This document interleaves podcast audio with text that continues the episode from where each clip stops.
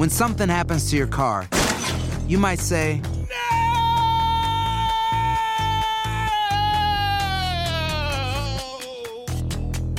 My car. but what you really need to say is something that can actually help. Like a good neighbor, State Farm is there. And just like that, State Farm is there to help you file your claim right on the State Farm mobile app. So just remember, like a good neighbor, State Farm is there. State Farm, Bloomington, Illinois. No hay nada como un teléfono nuevo. Y si quieres uno ahora, aprovecha la oferta de Boost para estar conectado con los tuyos. Cámbiate a Boost Mobile y llévate un Samsung Galaxy A15 5G gratis. Boost tiene las redes 5G más grandes del país, con máxima señal, para que sigas tus sueños sin miedo al éxito. No esperes, visita ya tu tienda Boost Mobile local y llévate tu Galaxy A15 5G gratis. Solo en un Boost Mobile cerca de ti. Oferta por tiempo limitado, solo clientes nuevos. Requiere suscripción al servicio, un dispositivo por línea, impuestos adicionales. Aplican otras restricciones.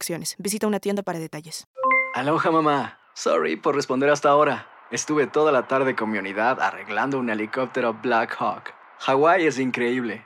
Luego te cuento más. Te quiero. Be All You Can Be, visitando goarmy.com diagonal español.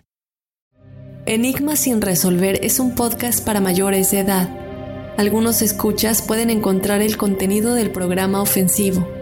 Recomendamos la discreción de la escucha, especialmente para menores de edad. Soy enigmático.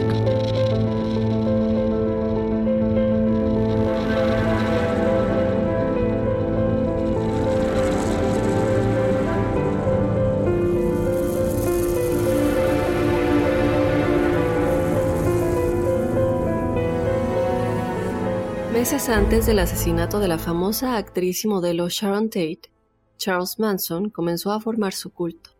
Consiguió una propiedad en Los Ángeles y comenzó a reclutar jóvenes vulnerables con la promesa de que él tenía el secreto para darles una vida perfecta, alejada de todo lo que estaba mal con el mundo. Pero, poco a poco la situación se fue saliendo de control, y la influencia de Manson sobre sus seguidores se volvió cada vez más evidente. Cuando los asesinatos se acometieron, la policía supo que esos jóvenes no habían actuado solos y que, muy probablemente, Manson había tenido algo que ver con todo eso. Acompáñame a analizar a detalle todo lo relacionado con el caso del culto de Charles Manson, este caso que nos han pedido ya muchísimas veces y es momento de que hablemos de él. Yo te doy la bienvenida como cada lunes, mi nombre es Dafne Wegebe y como siempre no continúo sin antes recordarte que nos puedes seguir en las redes sociales en donde nos encuentras como Enigma sin resolver y de igual manera te invito a que seas parte del episodio de testimoniales enigmáticos que tenemos todos los jueves. Nos puedes escribir tu experiencia paranormal o sobrenatural a enigmas.univision.net para ser parte de este episodio de testimoniales enigmáticos. Y bueno, sin más, ya vamos a comenzar con el episodio de esta semana, El culto de Charles Manson.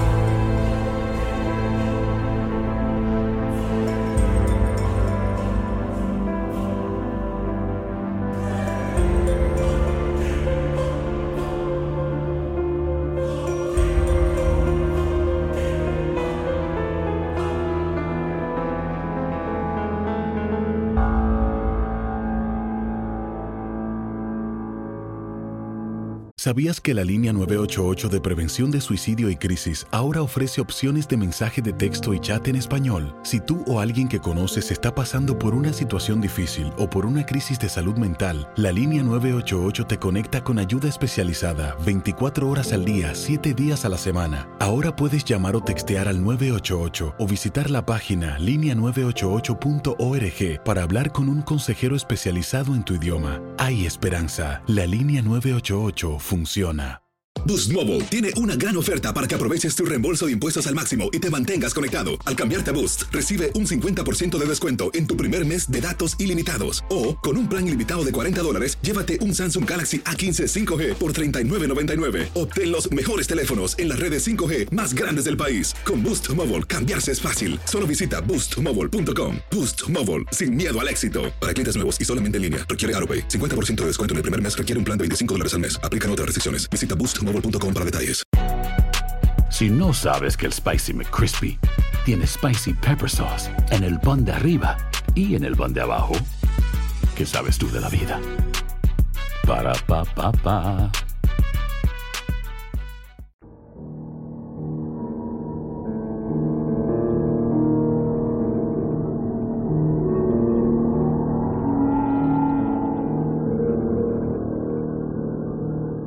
Enigmáticos, hoy estamos hablando de uno de los personajes más oscuros de la historia, un hombre que consiguió someter a cientos de adeptos a su merced y tuvo tal influencia en ellos que incluso llegaron a cometer horribles crímenes bajo sus órdenes. Obviamente ya saben de quién se trata, del famoso Charles Manson. Primero quiero que platiquemos un poquito de quién es Charles Manson, un poco acerca de su vida y después nos adentramos a todo lo que sucedió en su culto, todo lo que él hizo y de dónde salieron todas sus ideas y todo lo que él predicaba. Charles Miles Manson nació en Cincinnati, Ohio, el 12 de noviembre de 1934. Él, como ya saben, fue uno de los criminales más famosos y también era músico. Así es, esto es algo que muchos no saben, él era un músico aficionado. Pero Charles Manson no solamente ha pasado a la historia por todos los asesinatos y muertes que causó, sino también por la leyenda y fenómeno social que generó el torno a él. Muchos de ustedes sabrán que eh, Manson y sus seguidores, por lo menos se dice que eran seguidores de Satán, que por cierto, la mayoría de sus seguidores eran mujeres, esto también mucha gente no lo sabe, y bueno, este culto eran fieles seguidores de Satán y buscaban crear una revolución que acabara con el mundo. Charles Manson era hijo de una soltera de 16 años, esta mujer llamada Caitlin Maddox, que desde luego era muy joven cuando lo tuvo y era supuestamente alcohólica. Según Charles Manson, una vez incluso su madre lo vendió por una jarra de cerveza a una camarera sin hijos, para que luego su tío recuperara a Manson días más tarde. El mismo Charles nunca tuvo reparos en hablar de su controvertida infancia, él siempre dijo, soy un niño de la calle, el hijo de una niña perdida que salió de Kentucky abandonada por su marido. En esos momentos, el pequeño Charles sintió durante aquellos primeros años un verdadero amor por su madre, pero aquello no parecía recíproco, pues Caitlin Maddox aprovechó cualquier descuido para olvidarse de él y perpetrar todo tipo de crímenes. Y cuando Charles tenía seis años, Caitlin lo dejó con sus abuelos mientras robaba una gasolinera con su hermano. Este plan enigmáticos salió mal, pues fue detenida por la policía y no tardó en ser encerrada en la cárcel. Manson de hecho muchas veces comentó que él solía visitar a su madre en la cárcel y que a pesar de todos los descuidos él aún la amaba. Cuando la madre de Charles Manson y su hermano fueron condenados a cinco años de cárcel por robar una estación de servicio en 1939, Charles Manson se mudó a la casa de sus tíos en Virginia. En 1947, la mamá de Charles Manson, Kathleen Maddox, trató de llevar a Manson a un orfanato, pero no pudo dejarlo ahí porque ya no había espacio. Y bueno, no podía desde luego dejarlo en la calle así nada más. Es entonces que el tribunal envió a Manson a una escuela para niños sin hogar y después de 10 meses Manson se escapó de este lugar para volver con su madre, pero ella lo rechazó. Charles Manson alguna vez declaró que él en aquella época fue violado repetidas veces en los diferentes reformatorios por los que pasó, algo que también marcaría su carácter y personalidad. Todo aquello se mezcló como un cóctel en su interior enigmáticos y acabó, desde luego, convirtiéndolo en lo que posteriormente pasaría a ser lo que muchos conocen como el sádico asesino Charles Manson, desde luego, mucha gente dice que todo esto sucedió por el tipo de infancia que él tuvo y la madre que desafortunadamente le tocó, pero muchos otros creen que esa fue su decisión y que no importa qué tan arruinada hubiera estado su infancia, esas fueron sus decisiones. Yo creo que hay un poco de todo, desde luego el haber tenido la madre que tuvo, tuvo sin duda alguna que tener influencia, y no solamente el hecho de que ella realmente no cuidaba de él como una madre debería hacerlo, sino que también ella era una criminal y es con lo que él creció, es lo que él aprendió y lo que vio desde que era muy pequeño. Enigmáticos, después de todos estos reformatorios y toda esta infancia llena de todos estos descuidos, él llegó a la prisión de la que entró y salió frecuentemente. Él siempre dijo que pasó en la cárcel toda su vida. Él ingresó en la penitenciaria por primera vez en 1955 por robar un coche. Después, en 1958, quedó en libertad, pero volvió a ser condenado por tratar de cobrar un cheque robado por 38 dólares. Esta vez, la condena ya fue mayor, fue de 10 años.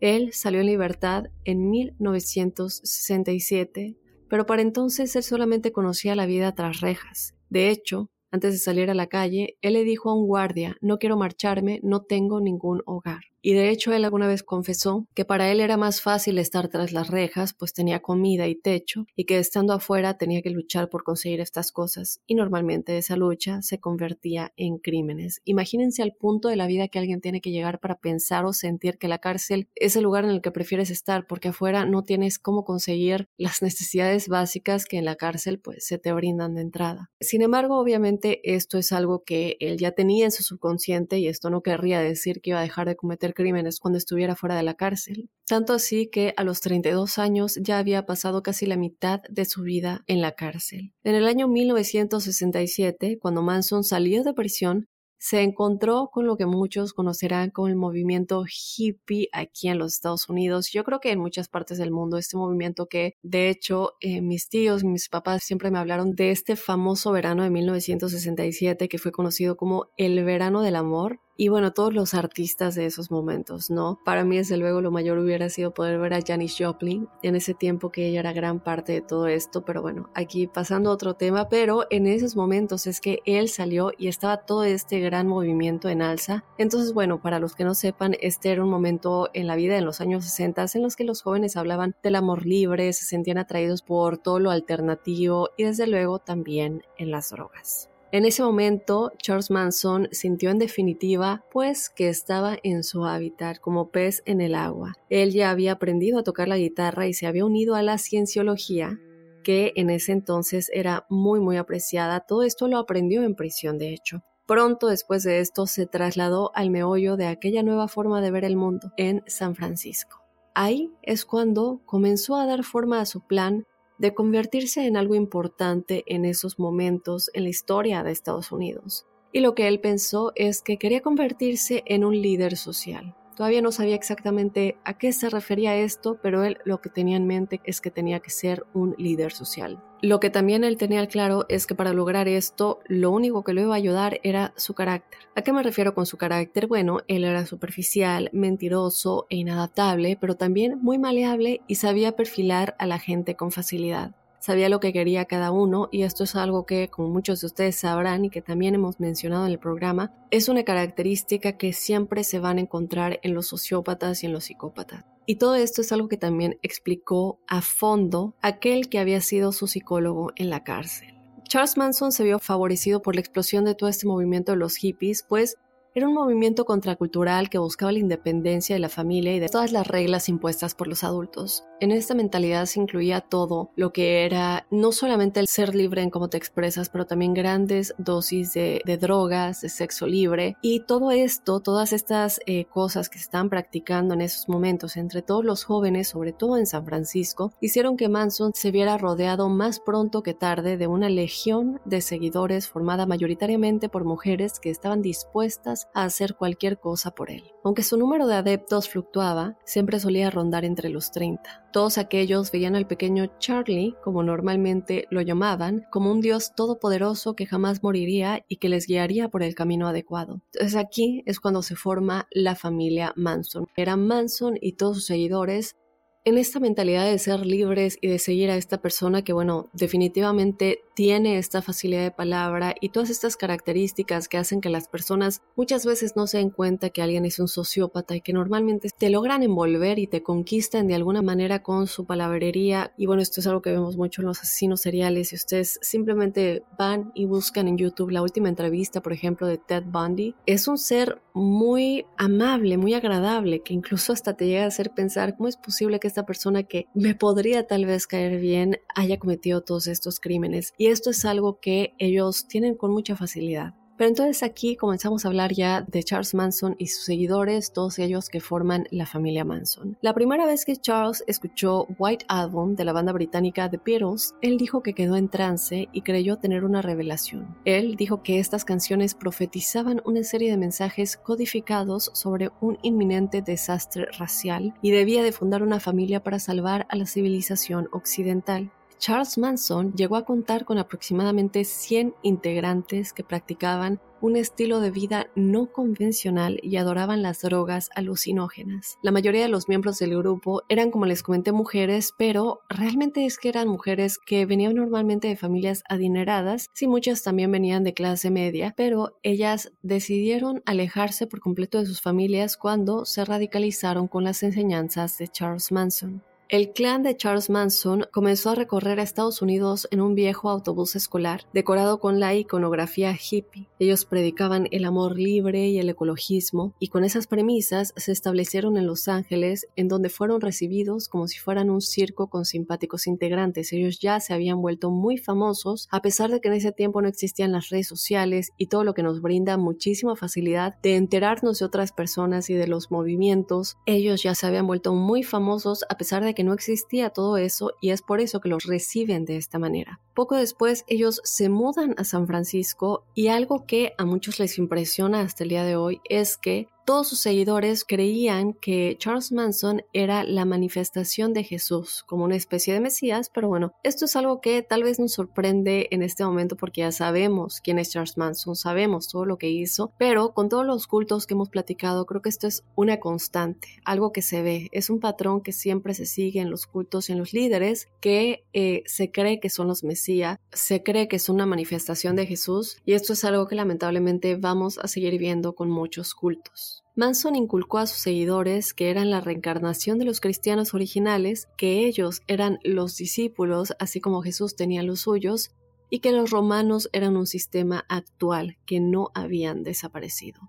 Él se comparaba constantemente con Jesucristo y a menudo contaba una historia imaginándose en la cruz con los clavos en los pies y en las manos. Durante dos años él se dedicó a reclutar únicamente mujeres a las cuales adoctrinaba y dominaba fácilmente. La figura maternal del grupo era una mujer llamada Mary, que era nueve años menor que Charles, y la cual le ofreció su casa a Charles sin pedirle nada a cambio. Charles Manson no tardaría en llenar la casa de Mary de muchas mujeres. Ellos dos, Mary y Charles, tuvieron un hijo y se dice que Charles cortó el cordón umbilical de su bebé cuando nació con los dientes. Después de esto, tras establecerse en 1969 en la casa de Dennis Wilson, quien era baterista de los Beach Boys, que esta es una banda que me encanta, Manson maduró su visión de la nueva tierra y del nuevo cielo. Él tenía esta creencia de que los negros estaban aniquilando a los blancos y él tenía que cambiar eso. ¿Cómo? Pues con su familia, la familia Manson, quien para él se volvería la clase gobernante del mundo. Los Manson abandonaron la casa de Wilson y se marcharon al rancho cerca de Topanga Canyon, donde había un muy viejo estudio de grabación y el dueño de este vivía de alquilar caballos a los turistas. Se dice que George Span, quien es de hecho el dueño de todo esto y era un hombre de ya 80 años, les dejó vivir en el rancho a cambio de poder mantener relaciones sexuales con cualquiera de las mujeres del clan. Desde luego, Charles Manson estuvo de acuerdo. A la espera de lo que estaba por venir, ellos se ocultarían en un minúsculo caserío al que llamaron el abismo o también el pozo sin fondo. Esto estaba tan perdido en el desierto de California que iba a ser muy difícil que los encontraran. ¿En dónde exactamente en el desierto de California? En un lugar llamado el Valle de la Muerte. Fue aquí cuando comenzó el principio del infierno. Es así como muchos conocen esta etapa de la familia Manson, una oleada de violentos crímenes que dejaría no solamente a Estados Unidos, pero a toda la comunidad internacional sin habla.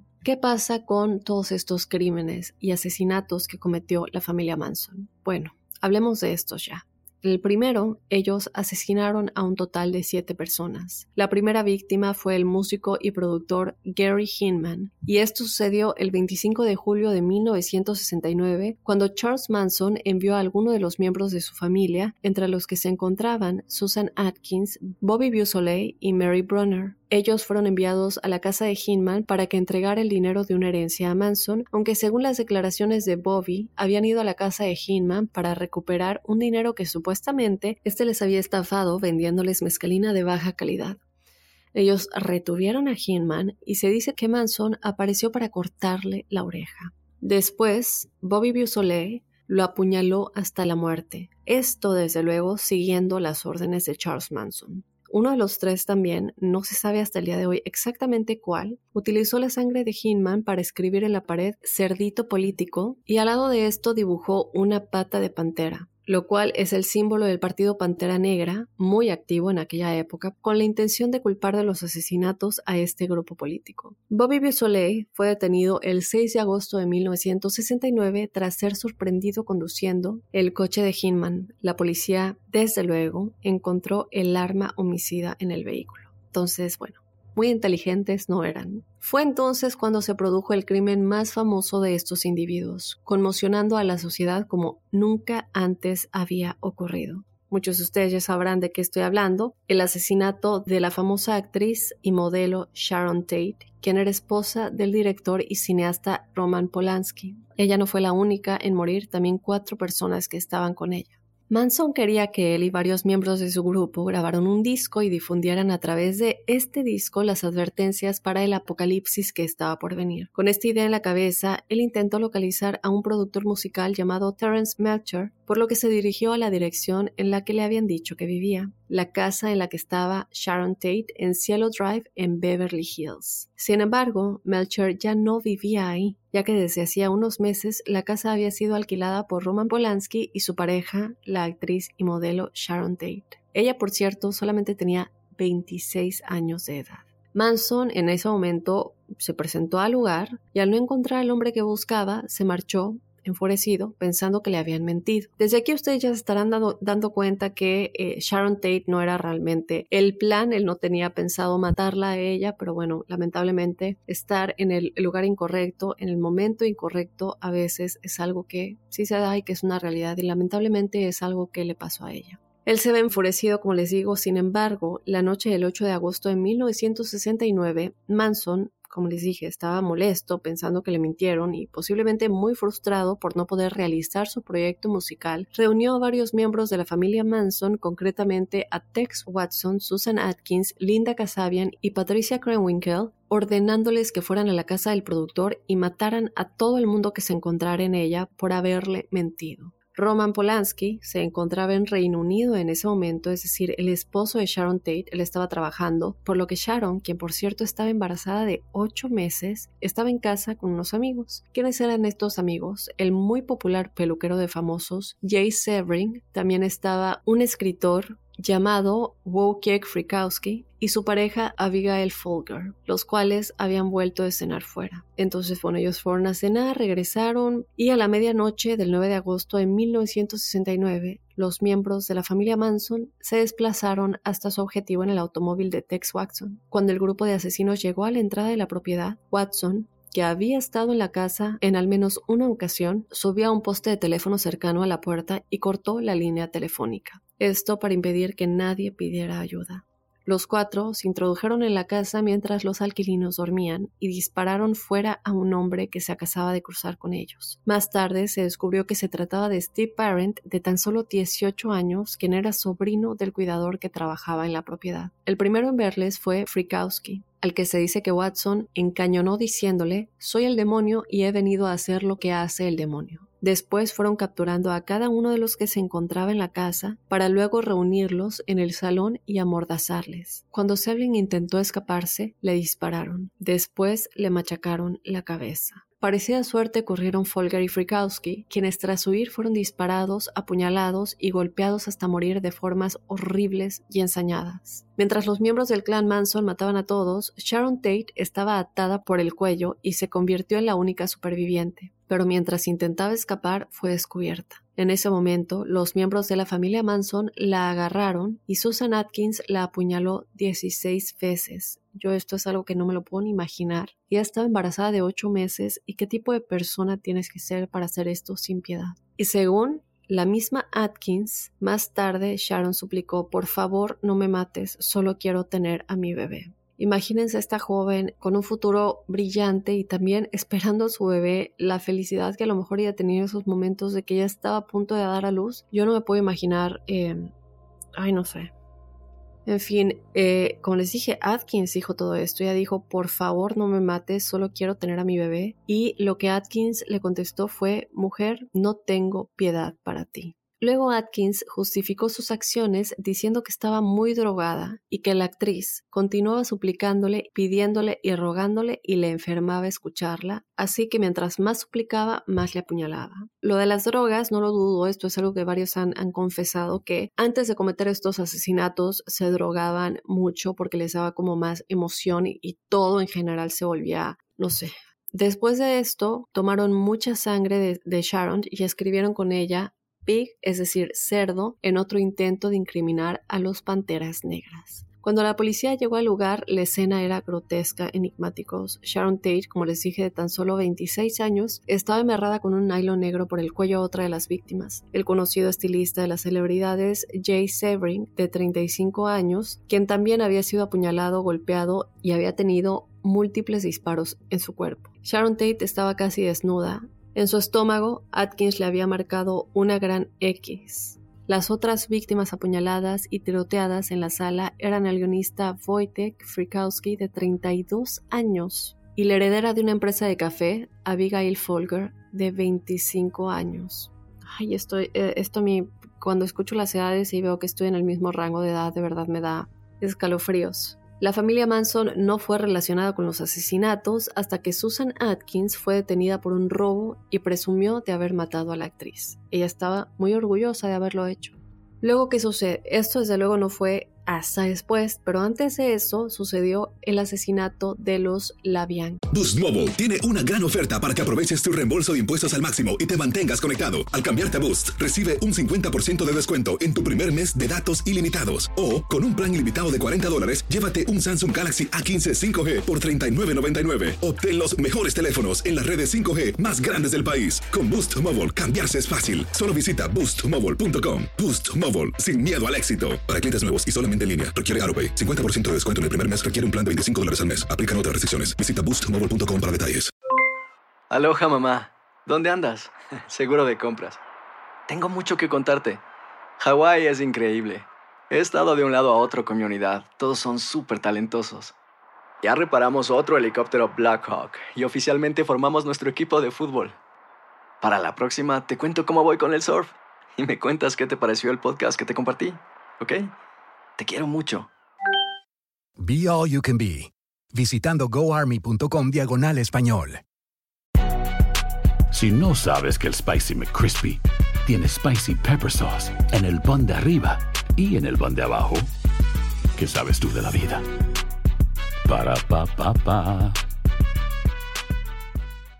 Esto sucedió la noche posterior a los crímenes acontecidos en la casa de Sharon Tate, cuando seis miembros de la familia Manson partieron hacia otro objetivo con nuevas instrucciones. Los cuatro protagonistas del evento anterior fueron acompañados ahora por Leslie Van Houten y Steve Dennis Croken. El propio Charles Manson, disgustado por la forma de actuar de su familia la noche anterior, decidió acompañarlos y mostrarles cómo hacerlo eficientemente. Tras varias horas en las que estuvo meditando dónde actuar, decidieron en encaminarse finalmente a la casa número 3301 de Waverly Drive en Los Ángeles. Resultó ser la vivienda de Leno LaBianca, un propietario de supermercados, y su esposa Rosemary, copropietaria de una tienda de ropa. El mismo Manson asaltó la vivienda de los LaBianca, despertó a Leno a punta de pistola en el sofá donde se hallaba, dormido con el periódico, y lo trasladó al dormitorio junto con su esposa. Ahí, Tex Watson, siguiendo instrucciones de Manson, cubrió las cabezas de la pareja con fundas de almohada y sujetó estas firmemente en su lugar usando un cable telefónico. Tras presenciar esto, Manson abandonó la escena, no sin antes enviar al interior del domicilio a Krenwinkel y Van Houten con claras instrucciones de que el matrimonio debía ser asesinado.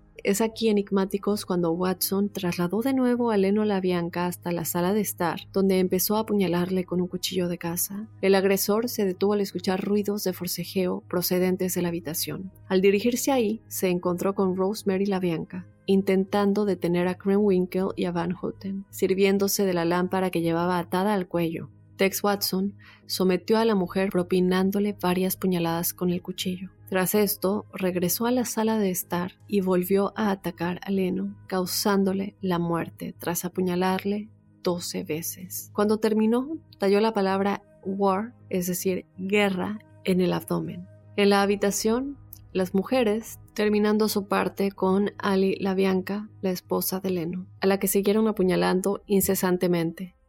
En la autopsia enigmático se encontraron hasta 41 heridas de arma blanca. Tras los brutales asesinatos y mientras Tex Watson se duchaba en la misma vivienda, Winkle escribió Rise, es decir, levántate y Death to the Pigs, muerte a los cerdos en las paredes. Para ello, usó la sangre de Leno Labianca. Después propinó al difunto Leno 14 heridas punzantes con un tenedor de trinchar, el cual dejó finalmente en su estómago. Además, dejó un cuchillo carnicero clavado en la garganta de la víctima. Ahora, esto sucede en dos noches seguidas.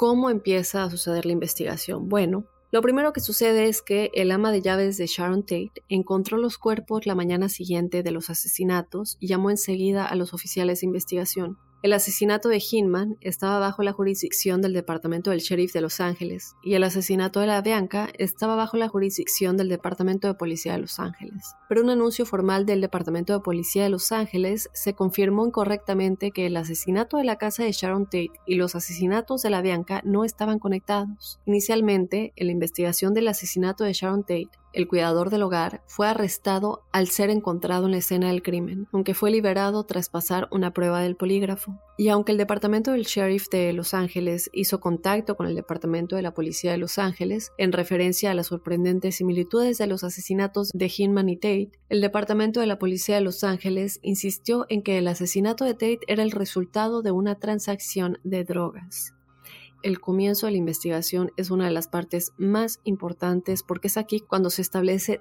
todo. Y es aquí cuando la comunicación interinstitucional es muy importante. Y aquí evidentemente falló esto. Debido a esto, las investigaciones de asesinato llevaron a callejones sin salida. Afortunadamente, la actividad criminal de la familia Manson continuó, lo que ayudó a las autoridades policiales a detener muy pronto a más de una docena de personas. Mientras la familia Manson estaba en el Valle de la Muerte, quemaron maquinaria perteneciente al Monumento Nacional del Valle de la Muerte. La quema de la maquinaria condujo al asalto los ranchos de Death Valley por parte de las autoridades policiales. Durante el ataque, la policía encontró varios vehículos robados y realizó múltiples arrestos. La novia de Beausoleil, Kitty Lutzinger, fue arrestada junto con la familia Manson en los ranchos. Cuando los detectives de la Bianca descubrieron la relación de Lutzinger con Beausoleil, los detectives del asesinato de los Bianca hablaron con ella. Ella informó a los detectives que Charles Manson estaba buscando un guardaespaldas para el rancho en donde se estaban quedando. Además informó a los detectives que Atkins estuvo involucrada en el asesinato de Hinman, por el cual fue arrestado su novio, y miembro de la familia Manson, Bobby Beausoleil. Mientras tanto, Atkins, esta mujer que asesinó brutalmente a Sharon Tate, comenzó a compartir los detalles del asesinato de Tate con sus compañeros de litera en la cárcel y admitió haber estado involucrada en el asesinato de Hinman. Y estos detalles pondrían en marcha y conectarían a la familia Manson con los asesinatos de la familia La Bianca. Ella, como se darán cuenta, Atkins siempre estuvo muy orgullosa de todo lo que hizo en la mansión de los Tate. La evidencia física contra Watson y Krenwinkel eran las huellas dactilares. El Departamento de Policía de Los Ángeles emitió una orden de arresto contra Watson, Casabian y Krenwinkel por su participación en los asesinatos de Sharon Tate y su participación en los asesinatos de los Labianca. Watson y Krenwinkel fueron detenidos en diferentes estados y Casabian confesó voluntariamente y cedió cuando fue arrestada. Manson y Atkins ya estaban bajo custodia por los disturbios en el rancho del Valle de la Muerte. Ahora hablemos de los juicios. Charles Manson decidió, como muchos de ustedes ya sabrán, defenderse a sí mismo y esto lo hemos visto de nueva cuenta, hago referencia al caso de Ted Bundy, que también actuó como su mismo abogado, es decir, al igual que Charles Manson, decidió defenderse a sí mismo, no contratar a nadie más y este es otro patrón que vemos en este tipo de personas que eh, tienen tanta confianza en sí mismos y se creen tan, eh, no sé, superior a los demás que no creen que nadie más pueda defenderlos o ser mejor abogado para ellos ellos mismos. Entonces, bueno, esto es lo que hace Charles Manson de igual manera y él sabía ya el interés mediático que despertaba en todo el mundo e intentó usarlo a su favor. Su intervención mesiánica puso de manifiesto una personalidad desdoblada y perversa que lo convirtió en un demonio a los ojos de la sociedad. Como anécdota enigmáticos, durante la celebración del juicio, Charles Manson y sus seguidores se hicieron incisiones en la frente en forma de X. Gracias a Dios, esto no resultó en favor para ningún miembro de la familia Manson, y es aquí cuando quiero hablar de las condenas, porque yo sé que muchos de ustedes, al igual que yo, al escuchar todo esto siempre esperamos que lo peor les haya sucedido. ¿Qué pasa con Tex Watson? Él fue declarado culpable de dichos asesinatos y condenado a pena de muerte, reducida a cadena perpetua esto fue debido a la abolición de la pena capital, donde él de hecho contrajo matrimonio a través de las visitas conyugales y también tiene cuatro hijos. La relación, sin embargo, acabó en divorcio posteriormente. Ahora, ¿qué pasó con Susan Atkins? Ella fue declarada culpable de los asesinatos con pena de muerte reducida a cadena perpetua, de igual manera que con Tex Watson por la abolición de la pena capital. Ella falleció en prisión el 24 de septiembre del 2009 a causa de un tumor cerebral. Vamos ahora con Patricia Krenwinkel, quien fue declarada culpable de todos los cargos y condenada a pena de muerte, que también fue reducida a cadena perpetua. Al comienzo de su nueva vida en la cárcel enigmáticos, ella se mantuvo leal a Manson y a la familia, pero con el tiempo comenzó a separarse de ellos. Al distanciarse de Manson, ella ha mantenido un registro perfecto en la prisión y recibió una licenciatura en servicios humanos. En una entrevista que ella de hecho concedió en 1994, Krenwinkel declaró, me despierto cada mañana sabiendo que soy una destructora de lo más preciado, que es la vida, y lo hago porque sé que es lo que merezco, despertar cada mañana y saberlo.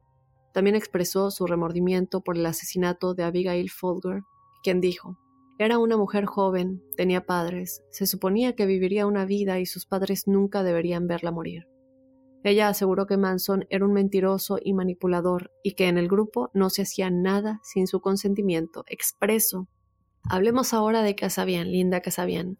Ella no fue condenada enigmáticos por ninguno de los crímenes. Obtuvo inmunidad al declarar y aportar pruebas en contra de Manson y otros miembros de la familia. Pese a que varios testigos y acusados a favor de Manson declararon que Casabian fue quien había planeado los crímenes, el jurado de primera instancia rechazó por completo sus testimonios y actualmente se encuentra en libertad. Ahora hablaremos de Leslie Van Houten, quien fue declarada culpable y condenada a pena de muerte, reducida a cadena perpetua de igual manera, al igual que la mayoría de los miembros de la familia Manson. Después pasamos por alguien del que no hemos hablado, que es Steve Dennis Grogan. El jurado emitió veredicto de cadena perpetua, sin embargo, el 23 de diciembre de 1971, el juez James Coates declaró que Grogan era demasiado estúpido y dependía demasiado de las drogas para decidir por sí mismo, y que realmente era Manson el que decidía quién vivía o moría y redujo la condena de Grogan. Y tenemos que pasar al que seguramente todos ustedes están esperando, que es el líder Charles Manson. El primero fue llevado a la prisión estatal del Condado de Los Ángeles el 22 de abril de 1971 por siete cargos de asesinato en primer grado y un cargo de conspiración por la muerte de Abigail Ann Folger, Frakowski, Stephen Barrett, Sharon Tate Polanski, Jay Sebring y Leno y Rosemary LaBianca. El 13 de diciembre de 1991, Manson fue declarado culpable de asesinato en primer grado en la Corte del Condado de Los Ángeles por la muerte del músico Gary Hinman el 25 de julio de 1969. Él fue sentenciado a muerte, aunque esta pasó a ser inconstitucional en 1972, por lo que se le condenó a cadena perpetua con la posibilidad de libertad condicional. Esto yo no me lo puedo creer porque hemos visto, incluso hemos hablado aquí en el podcast, de asesinatos y siempre se les da cadena perpetua sin la posibilidad de libertad condicional. Entonces, esto es algo que me dejó, obviamente estamos hablando de otros tiempos, pero aún así es algo que hasta el día de hoy no puedo creer que este haya sido el resultado. Obviamente, él nunca salió de la cárcel de ninguna manera, pero aún así sorprende. Después de esto, el 25 de septiembre de 1984, Jan Holmstrom, una Hare Krishna que para los que no sepan es una secta mística del hinduismo que normalmente se clasifica como una forma eh, monoteísta del hinduismo y, de igual manera religión, bueno, él, que en ese momento tenía 36 años, y que también era consumidor de drogas, sobre todo de LSD, y que estaba convicto en la misma prisión de, Manson, en, California Medical Facility, trató de quemarlo vivo a pesar de sufrir quemaduras de segundo y tercer grado en el 20% de su cuerpo. Charles Manson se recuperó de las heridas. En el 2012, una junta le negó por deudodécima vez la libertad condicional y según anunciaron entonces las autoridades penitenciarias, no podría tener otra oportunidad de solicitarla hasta el 2027. día que no llegaría, ya que el primero de enero del 2017, enigmáticos, Manson fue llevado a un hospital debido a un sangrado gastrointestinal. Una fuente le dijo a Los Angeles Times que Manson se encontraba en estado grave. Una semana después, Manson regresó a una prisión en el centro de California tras el problema médico. Y después, el 15 de noviembre del 2017, una fuente no autorizada para hablar en nombre del Departamento de Correcciones confirmó que Charles Manson había ingresado a un hospital en Bakersfield, aunque el Departamento de Corrección y Rehabilitación de California jamás lo confirmó. Pero sí era verdad, ya que Manson falleció en este hospital cuatro días más tarde, el 19 de noviembre del 2017, una semana después de cumplir los 83 años de edad. Después, enigmáticos de una dura batalla legal por la propiedad de su cuerpo, finalmente Charles Manson sería incinerado cuatro meses después de su muerte en la localidad californiana de Porterville. Entonces, enigmático, sin duda este es uno de los personajes más famosos en cuanto a crímenes y cultos se refieren en los Estados Unidos y me atrevería a decir que a nivel mundial.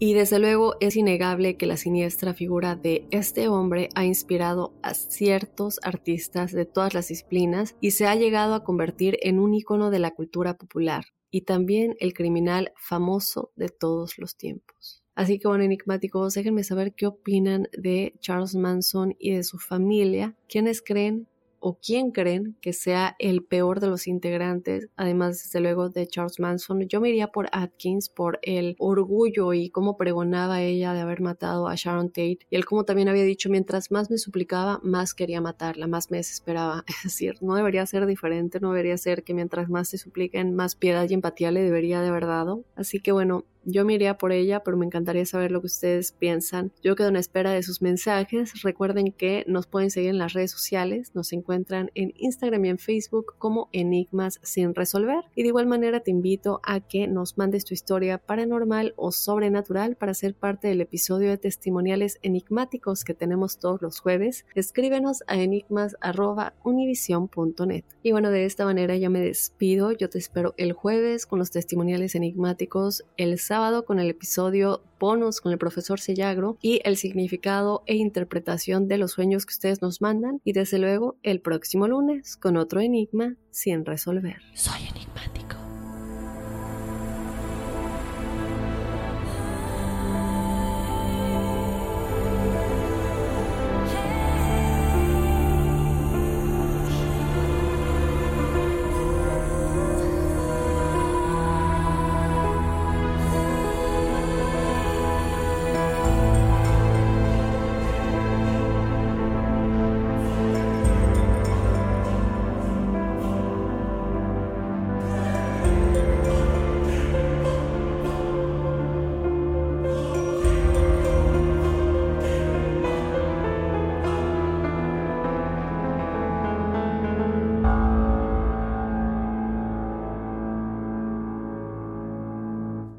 Boost Mobile tiene una gran oferta para que aproveches tu reembolso de impuestos al máximo y te mantengas conectado. Al cambiarte a Boost, recibe un 50% de descuento en tu primer mes de datos ilimitados. O, con un plan ilimitado de 40 dólares, llévate un Samsung Galaxy A15 5G por $39.99. Obtén los mejores teléfonos en las redes 5G más grandes del país. Con Boost Mobile, cambiarse es fácil. Solo visita boostmobile.com. Boost Mobile, sin miedo al éxito. Para clientes nuevos y solamente en línea, requiere AroPay. 50% de descuento en el primer mes requiere un plan de 25 dólares al mes. Aplican otras restricciones. Visita boostmobile para detalles.